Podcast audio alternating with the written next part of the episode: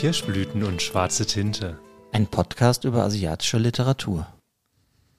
Hallo und herzlich willkommen. Hallo Jason. Halli, hallo. Heute sind wir eins. Happy Birthday to us. Birthday? Nee, weiß ich nicht. Irgendwie schon. Zumindest einjähriges Jubiläum. Wir sind ja geboren. Also unser, unser, unser Podcast ist aus dem Nichts geboren. Aus einer Idee ist er entstanden. Ja, das stimmt. Ja, okay. Ich nenne es trotzdem lieber Jubiläum anstatt Ja, es passt Geburtstag. besser, ja. ja, uns gibt es jetzt ein Jahr. Wahnsinn. Faszinierend, oder? Das ist wirklich faszinierend. Dafür, dass ich am Anfang noch ein bisschen kritisch war, jetzt, ja, kann ich es gar nicht wegdenken. Ich meine, wir sind ja auch, wir haben uns ja auch ja, verbessert, weiß ich nicht, das müssen andere beurteilen, auf jeden Fall verändert. Wo wir am Anfang ja noch nicht so genau wussten, wie wir das machen wollten, hat sich das ja jetzt schon eigentlich ganz gut entwickelt, würde ich sagen. Ja, wir sind ja, wir haben ja wirklich von null gestartet, ne? Also beide keine Erfahrung und also ich auf jeden Fall überhaupt gar keine Erfahrung gehabt. und äh, ich finde, am Anfang war, hatte, hatte ich auf jeden Fall auch nochmal so eine, so eine Nervosität gehabt. Ne? Man brauchte so ein bisschen länger, bis man drin war und man hatte immer so im Kopf gehabt, ja, aber es hören ja Leute zu, vielleicht, hoffentlich. Ja, und jetzt kann ich dir auf jeden Fall sagen, es hören Leute zu.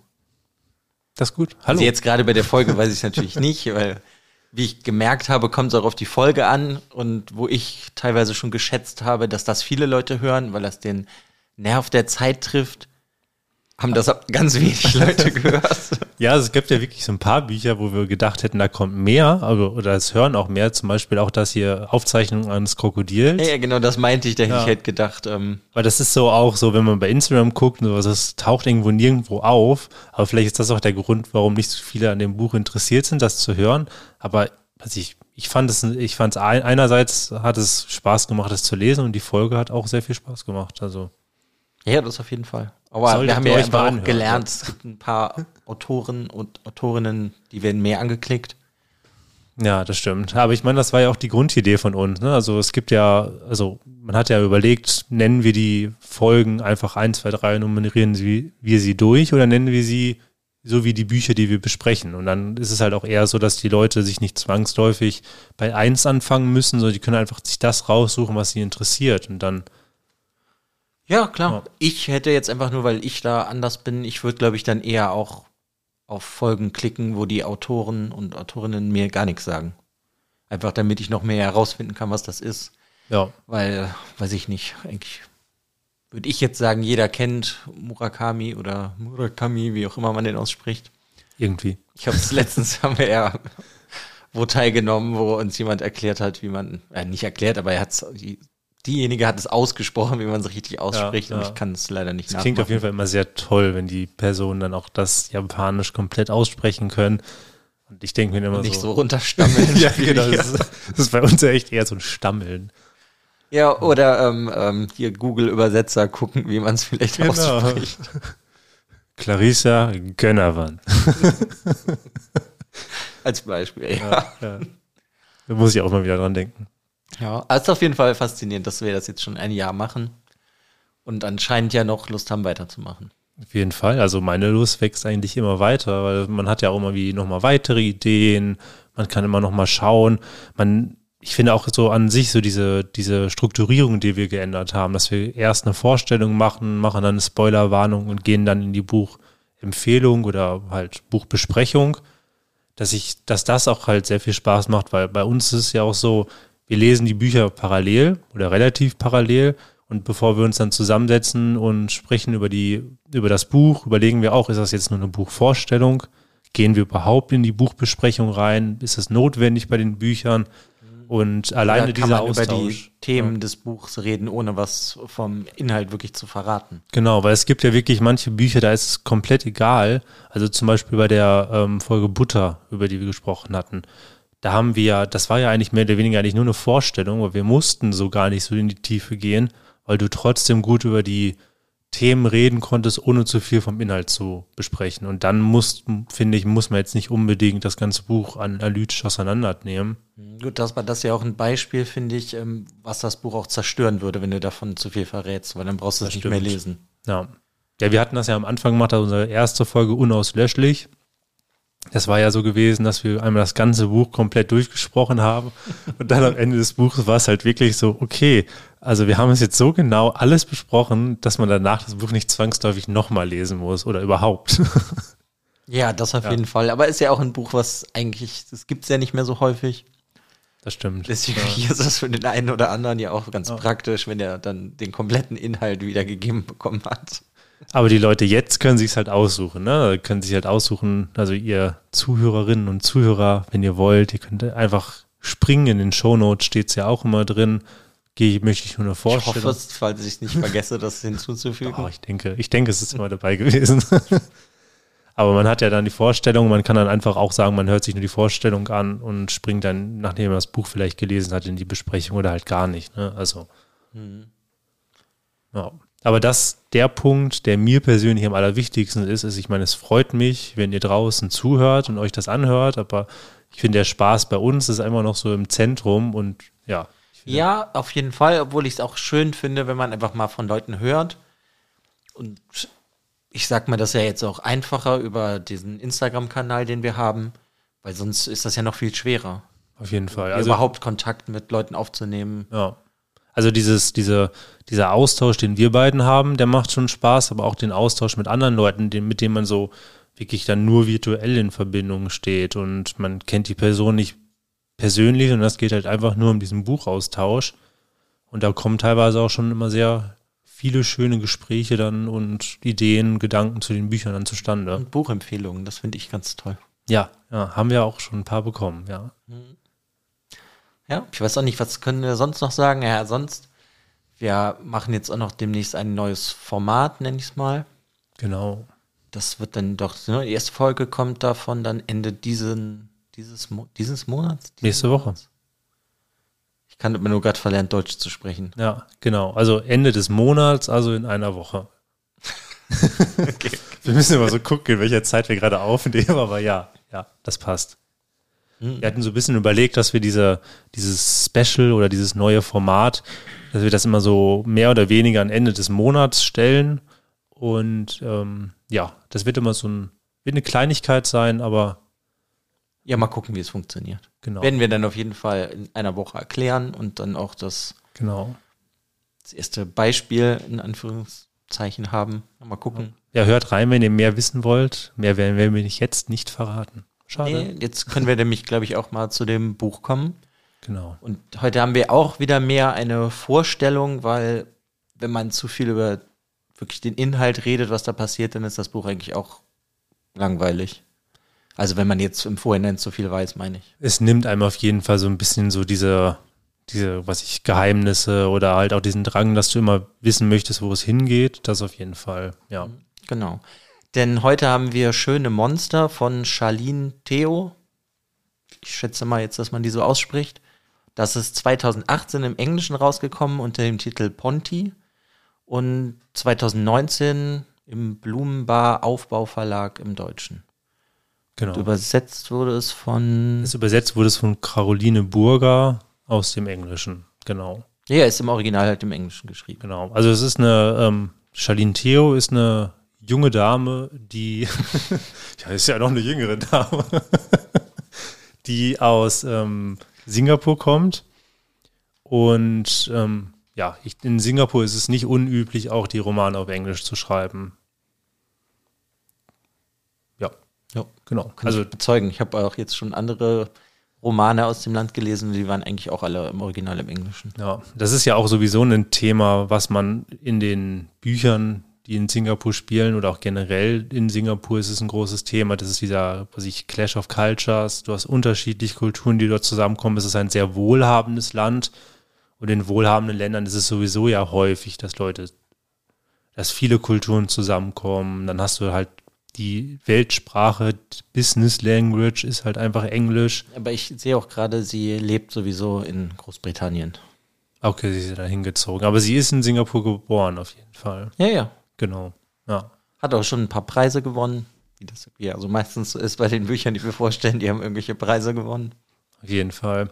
Aber dann eine ganz kurze Anekdote, das hatten wir auch letztens gelernt, dass zum Beispiel, wir machen es ja manchmal, also witzig nicht, aber wir finden es witzig, dass zum Beispiel auch japanische Bücher ja immer nur übersetzt werden bei uns, die dann irgendwelche Preise gewonnen haben. Aber wir haben halt mitbekommen, dass das erstmal so dieser Türöffner ist, dass du in Japan erstmal so diese Nachwuchspreise gewinnen musst, um dich überhaupt für größere Verlage interessant zu machen. Das heißt, und dann musst du am ähm, laufenden Band produzieren. genau. Das heißt, du lässt dir nicht mehrere Jahre Zeit eigentlich, bis du das nächste Roman raushaust oder die nächsten Kurzgeschichten, sondern dann kriegst du auch viele Aufträge und musst halt sehr viel produzieren. Ja, und deshalb steht halt hinten immer drauf, so gerade bei den japanischen Büchern häufig, als ich, hat die Preise XY gewonnen und denkst immer nur so, unfassbar viele Ver äh, Preise gibt es und werden bei uns nur die neuen Stimmen oder die Preisträger übersetzt, aber es scheint halt wirklich dort so ein ja, Fuß in die Tür zu sein. Aber wieder zurück nach Singapur. Ja, ähm, in dem Buch geht es um drei Charaktere, um drei Frauen. Das ist einmal unsere, ja, ist das unsere Hauptcharakterin? Su. Also Su, damit fangen wir halt an. Ne? Also es ist so, ich habe auch so ein bisschen gefühlt, äh, ge- gedacht, dass sie uns so ein bisschen durch die Geschichte führt. Aber also für mich persönlich war es die Hauptsprecherin, aber ich weiß nicht unbedingt, ob das für Ja, jeden dann so ist es einfach die Hauptprotagonistin, sage ich jetzt einfach wir mal. Ja. Genau, das ist die 16-jährige Su, Su, wie auch immer. Wie spricht man sie aus? Ich habe da gedacht, dass es vielleicht Su ist. Also es, es, es ist halt S-Z-U. Su. Hm. Ja, So habe ich es in meinem Kopf gesagt. Also die Su, das ist unsere Hauptcharakterin. Und dann ähm, gibt es halt noch zwei andere Perspektiven. Das ist einmal ihre Mutter, das, die heißt Amisa. Und einmal ihre ehemals beste Freundin. Den Namen darfst du jetzt aussprechen. Also geschrieben ist es Zierze, aber im Buch auf den also die ersten 10, 20 Seiten, wenn sie vorkommt, wird, der, wird einmal erklärt, wie ihr Name ausgesprochen wird. Und das ist halt Cersei. Und das ist auch so, so, ein- so ein Running Gag so ein bisschen in dem Buch, weil alle Lehrer oder Leute, die mit ihnen zu tun haben, es immer nicht hinkriegen, ihren Namen richtig zu sagen, weil der was Besonderes ist. Ja. Kann ich verstehen, dass sie das nicht hinkriegen, den Namen. Ich habe auf jeden Fall auch ein bisschen gebraucht, weil es war für mich dann immer so Zierze, Zierze, nein, Cersei. Fangen wir nochmal den Satz von vorne an. Ja, es gibt ja, geht halt auf jeden Fall um diese drei Charaktere. Nur das, was direkt dann jetzt halt ja interessant ist, das spielt zu drei unterschiedlichen Zeitebenen. Die Su spielt 2003 ihre Perspektive, die von mhm, Cersei, Cersei spielt 2020 und die Perspektive von Amisa spielt ja 1968 bis 1987. Genau, so ein bisschen so in ihrer Jugend, ne? Da fängt es halt auch an, wo sie noch ein junges Mädchen ist. Und dann geht es, glaube ich, so ein bisschen, ja. Genau. ich hatte die ganze Zeit überlegt, bis wohin es geht. Und ich hatte überlegt, hm, okay, bis wohin geht es? Ich will jetzt auch nichts spoilern. Bis 2003. Bis 2003, ja, genau. Also es ist halt so, wir haben so ein bisschen dieser Dreh- und Angelpunkt der Geschichte ist Sue, also mit ihrer, ihrer besten Freundin, die dann halt in der Zukunft spielt oder halt die, Die Perspektive die von ihr Perspektive spielt in von ihr ist dann in der Zukunft, genau. Also wir haben sowieso so eine ganz interessante Erzählstruktur, weil du hast gewisse Szenen, werden dann zum Beispiel aus der Sicht aus, von Sue von 2003 dann beschrieben. Dann springen wir halt in die Perspektive von Cersei und bei ihr ist es dann so, dass sie die gleiche nochmal ähnlich beschreibt, nur aus ihrer Perspektive, nur als Erinnerungsfetzen. Das heißt, du hast halt wirklich eine sehr interessante Er- Erzählstruktur und was da zum Beispiel auch von Anfang an sehr interessant ist, du hast auch so ein bisschen so die Ident Identifikationsperson. Du hast Sue und ähm, Cersei, die beide auch als ich da ähm, Erzählerin dargestellt sind und halt zu uns sprechen. Und Amisa, die Mutter, ist halt eine ja, dritte Person Erzählerin. Also immer aus der dritten Person beschrieben. Ja, deswegen fühlt die sich ja auch so ein bisschen mehr unnahbar an, so würde ich jetzt mal sagen. Auch so ein bisschen mysteriöser. Ja, es ist ja auch das Schöne bei der Geschichte, es gibt so ein paar Geheimnisse, ähm, um die, die, die sich sozusagen so als roten Faden hindurchziehen. Das ist genau das, warum wir, warum man halt nicht spoilern möchte bei dem Buch. Und auch dieser, dieser Gedanke, man kennt halt Amisa, also die Mutter von Su, kennt man im Jahr 2003 auch schon. Also da kommt sie vor. Und da ist sie ganz anders als in den Jahren, als sie in der Jugend war. Und man kriegt dann halt einfach über ihr Leben dann mitgeteilt, wie sie so geworden ist. Ja. Und das ist halt sehr interessant. Und dadurch, dass sie nicht unbedingt die netteste Person ist und halt auch nicht die allerfreundlichste Mutter gegenüber Sue, ähm, möchte man halt wissen, warum das so geworden ist. Und das fand ich halt auch sehr interessant. Aber das ist ja so das generelle Thema des Buches, dass so am Anfang ja erfährt man so von so ein paar Geheimnissen oder Geschehnissen und dann will man halt herausfinden, warum ist das so passiert und diese Geheimnisse halt lüften. Genau. Weil es wird ja auch direkt am Anfang gesagt, dass Cersei nicht mehr die beste Freundin ist von Sue. Und dann will man halt auch irgendwie wissen, warum ist das überhaupt jetzt so passiert. Genau, da wird auch irgendwie sowas gesagt, dass irgendwas passiert ist oder Cersei hat so irgendwas angetan, was weiß ich was. Das weiß man nicht. Das wird dann auch erst relativ spät gelüftet. Aber das macht's auch sehr interessant. Ähm, ja, die ganze Geschichte beginnt ja so aus der Ich-Perspektive von Sue und die beschreibt so, ja, ihren Teenager, grausam unglücklichen Schulalltag. Und das ist zum Beispiel eine super schöne Sache bei Sue und bei Cersei, weil die gehen sehr kritisch durch die, durch die Welt. Also sie haben, kritisieren eigentlich alles und beide sind auch Außenseiterinnen. Und das ist auch der Punkt, wie die dann beide auch dann zusammenkommen. Also sie freuen sich beide an und werden so zu Freundinnen und gleichzeitig halt also Leidensgenoss Leidensgenossinnen. Mhm. Ja, wobei es ja auch stark dann 2003 so um die Pubertät geht, wie es ist, erwachsen zu werden, weil sie möchte ja eigentlich so, sag ich mal, so aussehen wie ihre Mutter, weil ihre Mutter wird halt als, ich meine, ihre Mutter ist in Anführungszeichen das schöne Monster, würde ich es jetzt mal so nennen. Mm, hätte ich jetzt auch so interpretiert, ja. Ja, und sie möchte ja eigentlich halt auch so aussehen, aber sie sieht nicht so aus, sie hat Akne, sie ist was dicker, sie fühlt sich nicht wohl, sie kriegt ihre erste Periode und das wird, finde ich, alles sehr schön dargestellt. Ja, du hast halt direkt dieses Thema der Schönheit, was sich auch da wieder als roten Faden komplett durchs Buch zieht. Wie wichtig diese, das auch so als, als kritische Stimme, wie wichtig Schönheit in unserer Gesellschaft ist. Und zum Beispiel wird Cersei und Suya auch ausgegrenzt, weil sie halt nicht so aussehen, wie andere aussehen, sie nicht super schön sind. Sue ist zum Beispiel in sehr ärmlichen Verhältnissen aufgewachsen und hat halt auch, ja, nimmt nicht die Hand vor den Mund und darum, ja, wird sie schon stärker ausgegrenzt und Cersei auch. Ja, da gibt es, äh, finde ich, ein schönes Zitat, da äh, ist von Sue, da sagt sie, mit elf hoffte ich noch, dass ich mich in der Pubertät verpuppen und irgendwann zu voller Schönheit erblüht aus dem Kokon kriechen würde. Von wegen, stattdessen Akne, fettige Haare, Blut. Ja. Das ist auch so dieser Ton, der bei ihr die ganze Zeit mitgenommen wird und das ist, das ist großartig. Also ja, ich meine, da können wir ja vielleicht direkt mal auf die, mhm. glaube ich, die größte Stärke des Buch, Buches eingehen. Es ist unglaublich schön geschrieben. Ja, ja. Also es war auch einfach schon mit der, mit dem ersten Satz, mit den, mit den, mit den ganzen ersten Seiten, man war direkt in der Geschichte drin, es war einfach so ein, so ein, so ein Wow, was für ein Einstieg und was für eine Sprachgewalt. Mhm. Ja, muss ich auch sagen, aber ich finde, das ist ja, um, ich meine, eigentlich haben wir ja gerade jetzt angefangen zu loben, aber da muss ich halt auch direkt die erste Kritik sozusagen so ein bisschen mit reinnehmen. Ich finde, es ist das, äh, die größte Stärke des Buches, wie schön es geschrieben ist, weil die Handlung halt so halt ein bisschen dahin dümpelt, hin und her meandert. Mhm. Es ist halt, also die Story ist jetzt nicht das große Highlight des Buches. Nee, also es ist ein, es ist ein sehr, sehr ruhiges Buch und das ist zwar, und es ist in, in allen Facetten ruhig. Du hast die Beschreibungen der Kultur Singapurs, was sehr ruhig nebenher fließt. Du hast ähm, die kritischen Töne, die halt wirklich einfach einem so als wie so aus einem Echo dann an einen herangetragen werden.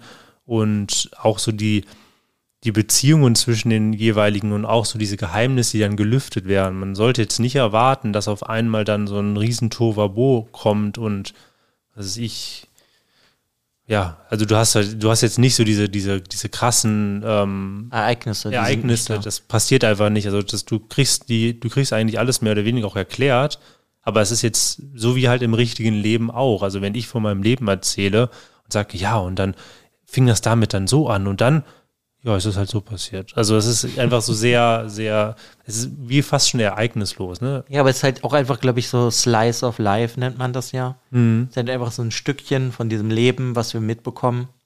Und dann merken wir halt, wie die Vergangenheit und die Zukunft auf die Perspektive von Sue dann so eingewirkt hat oder dann halt immer noch einwirkt in der Zukunft mit den Sachen, die halt in der Vergangenheit passieren, in der Gegenwart 2003 nenne ich mal und dann in der Zukunft 2020. Mhm. Ja. Das, äh, ich finde, das funktioniert alles super, super gut und es macht auch sehr viel Spaß.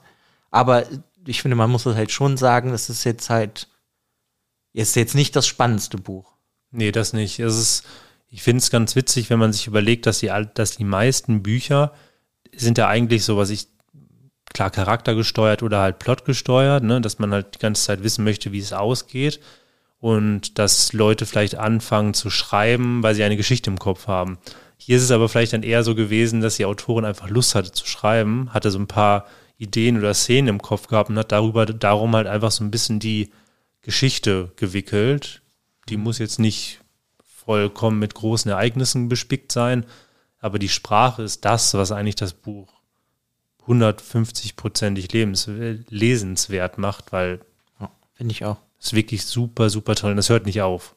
Also es ist wirklich bis zum Ende ist diese Sprachgewalt einfach super. Man kann das Buch lesen, zehn Seiten, legt es an die Seite und man, man denkt, man hätte mehr gelesen, als man eigentlich gelesen hat, weil einfach mhm. teilweise so viel drin steckt. Aber halt natürlich nur Kleinigkeiten dann auch manchmal. Ja, aber ich, gut, ich meine, das haben wir auch gar nicht gesagt, das ist das äh, Erstlingswerk von ihr. Dahingehend finde ich das halt bombenstark, dass man sowas einfach als Erstlingswerk schreiben kann. Auf jeden Fall. Also ist schon sehr, sehr beeindruckend.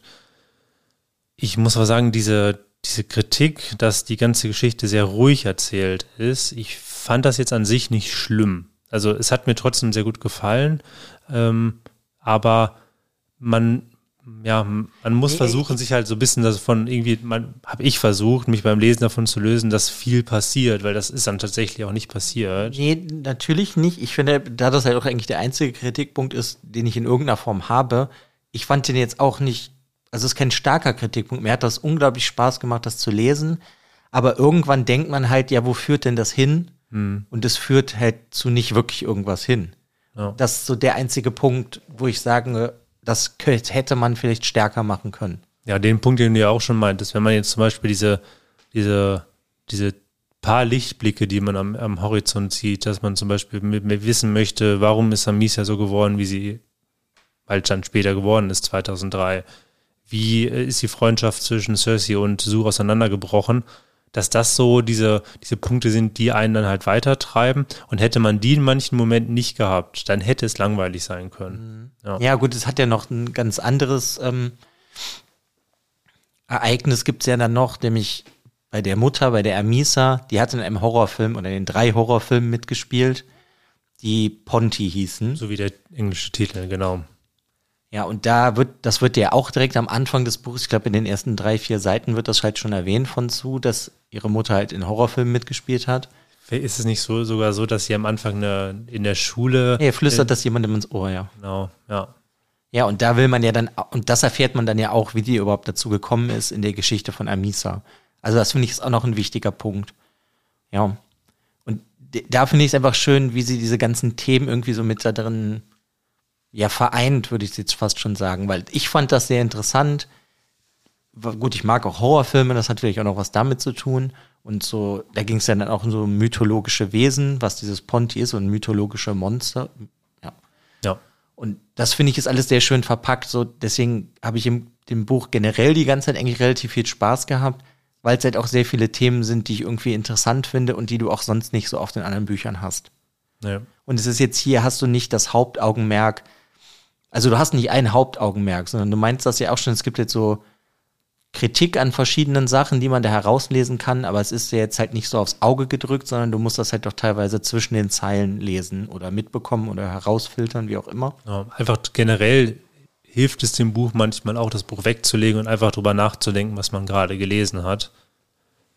Weil du hast dann, ähm, das wird ja auch so ganz schön beschrieben, dass sie dann irgendwann wird sie dann halt gecastet für diesen Film und dann hast du halt auch so diesen ganzen Ruhm und die, ähm, ja, den Ruhm und diese Scheinwelt um den Film. Ne? Das wird ja auch nochmal dargestellt. Das ist einfach nochmal so ein ganz anderer Blickwinkel in dem Buch, was man bekommt.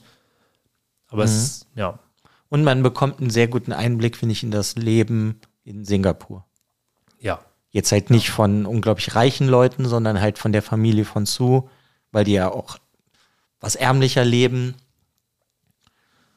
Und ja, sie hat ja auch eine ganz äh, verrückte Tante, obwohl das muss jeder selber entdecken, finde ich. Mhm. Aber das war für mich auch ein Highlight, weil damit auch wieder was kam, was so in Richtung Mythologie, Glauben geht. Und das fand ich halt irgendwie auch sehr schön. Ja, es ist ja bei der, also an sich ist es in dieser, in dieser Welt oder bei den Menschen in Singapur oder auch in dem Buch, ich kann es ja mal nur so einschätzen, wie es jetzt im Buch dargestellt ist, aber dort ist es kom komplett normal und alltäglich, dass du, dass halt so ein Aberglauben mit in der Gesellschaft, in der Kultur ist, dass du an mystische Wesen denkst und dass nicht alles erklärbar ist und das, das geht in dem ganzen Buch auch mit einem daher und es ist einfach ganz normal, dass wenn etwas passiert, was man nicht erklären kann, dann ist es nicht Zufall oder Schicksal, sondern es ist dann wirklich irgendwie so ein, ja, wie so ein mythologisches Wesen vielleicht, was dahinter steckt oder Aberglaube oder du hast irgendwas in deinem Leben oder in irgendeiner Zeit falsch gemacht, was jetzt auf dich zurückgeworfen mhm. wird.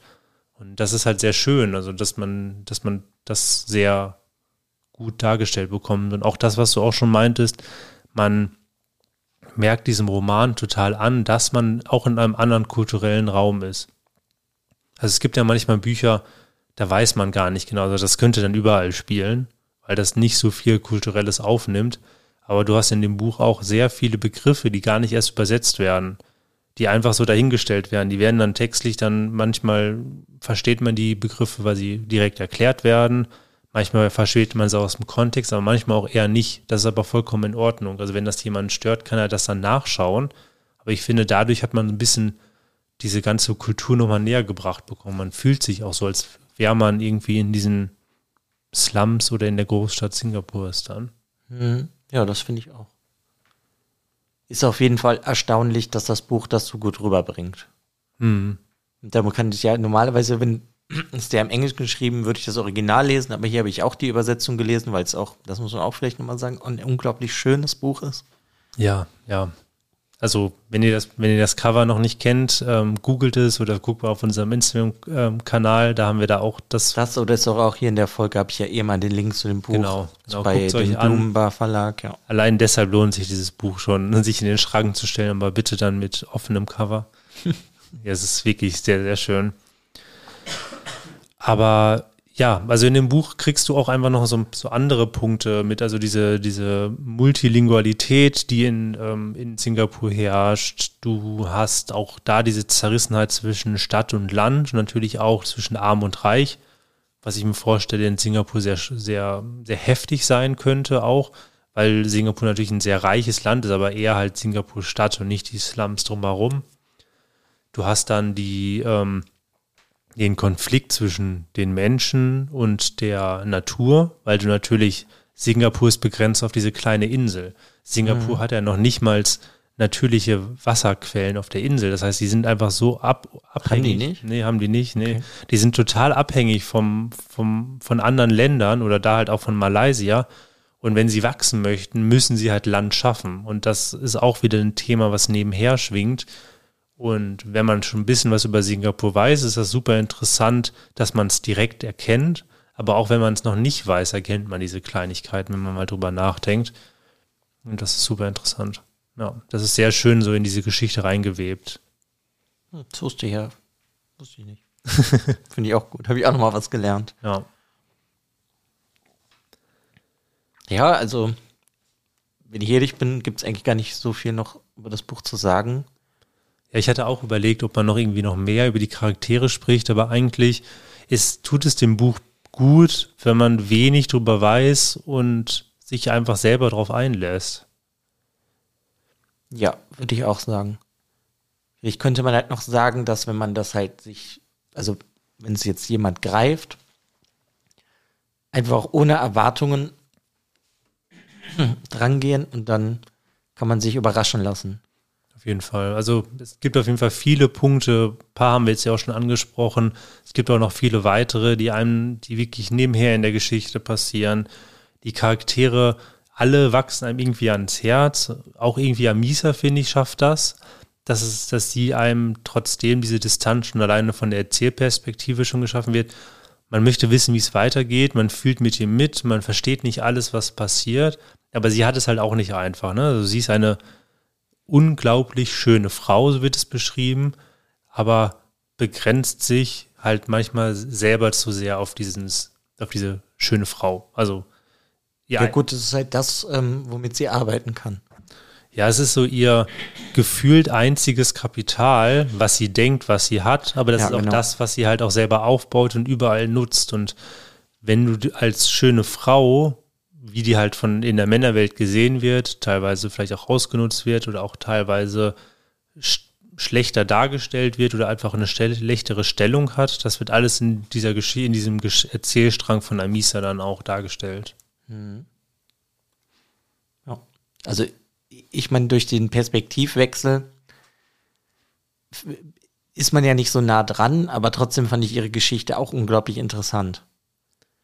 Ja, du hast ja bei Amisa auch eher wirklich eine Geschichte erzählt, die länger geht. Bei Sue und bei Cersei hast du eher so eine, ja, so eine Situation beschrieben. Die gehen ja auch nicht weiter, die entwickeln sich nicht weiter in ihren Erzählsträngen, nicht wirklich, sondern es passieren so kleine Dinge und sie denken halt drüber nach, was halt passiert ist. Also gerade Cersei denkt halt über die Vergangenheit nach, Sue lebt halt einfach im Hier und Jetzt und hat mit einigen Konflikten, wird sie konfrontiert. Aber Misa ist die, die sich wirklich auch im Buch weiterentwickelt. Ja, yeah, als einzige eigentlich. Als einzige. So. Ja, klar, weil bei den anderen, bei Misa geht es ja auch um mehrere Jahre. Und bei den anderen beiden ist es ja dann immer in dem Jetzt, wo es bei denen spielt. Aber ich, was ich ganz, noch ganz schön fand, war, dass halt du brauchst die ganzen, also die drei Perspektiven, ohne die funktioniert das halt auch nicht. Weil du erfährst ja dann immer irgendwas anderes und dann, also wieder so ein neues Geheimnis und dann wird dir dann erst, sag ich mal, 30, 40 Seiten später erst erklärt äh, oder es wird dann aufgelöst. Ja. Ne, weil das könnte man von der Geschichte ja noch sagen bei Cersei, das hat ja dann auch wieder was in der, also 2020 mit diesem Horrorfilm zu tun. Ja, es ist halt. So ist das halt ja. alles richtig miteinander verbunden. Das ist super. Also die, die drei Geschichten, die drei äh, Erzählstränge sind sehr, sehr dicht verwoben miteinander. Also das ist wirklich, wenn bei dem einen was passiert, kommt es wieder bei einem anderen vor und manchmal kommt, wird nur eine Erinnerung aufgegriffen und in der anderen Geschichte wird dieser, diese Erinnerung aber vorausgesetzt. Die wird dann nicht nochmal durchlebt, sondern sie ist ja schon passiert in einem anderen Erzählstrang. Also mhm. sprachlich die ähm, Charaktere, die sehr interessante Erzählstruktur, dieser andere kulturelle Raum Singapurs, aber auch die kritischen Töne. Also es ist wirklich viele Punkte, die dieses Buch lesenswert machen. Aber, haben wir aber auch schon gesagt, das Buch ist jetzt aber auch nicht immer also ja, es ist jetzt nicht so ein heller Stein, Stern am Himmel. Ne? Also es ist so, es ist kein perfektes Buch. Es hat manchmal so, so, manchmal ist es kurz davor, seine Längen zu haben oder vielleicht so in die Langweiligkeit abzudriften. Ich hatte mich nie langweilig, also mir war nie langweilig, aber es kann passieren. Das heißt, für ein Erstlingswerk sehr, sehr beeindruckend. Und ja, wir sind gespannt, was noch so kommen wird von der Autorin. Ja, auf jeden Fall. Wie würdest du es denn bewerten? Ja, ich wusste, dass die Frage kommt. Natürlich kommt sie. ähm, ja, ich finde es sehr schwierig. Ich bin die ganze Zeit zwischen vier und fünf. Ich würde dem Ganzen, also persönlich, weil das Buch mir super gut gefallen hat und ich mich sehr wohl gefühlt habe bei dem Lesen. Und es war wahrscheinlich auch ein richtiger Zeitpunkt, wäre es ein fünf Sterne.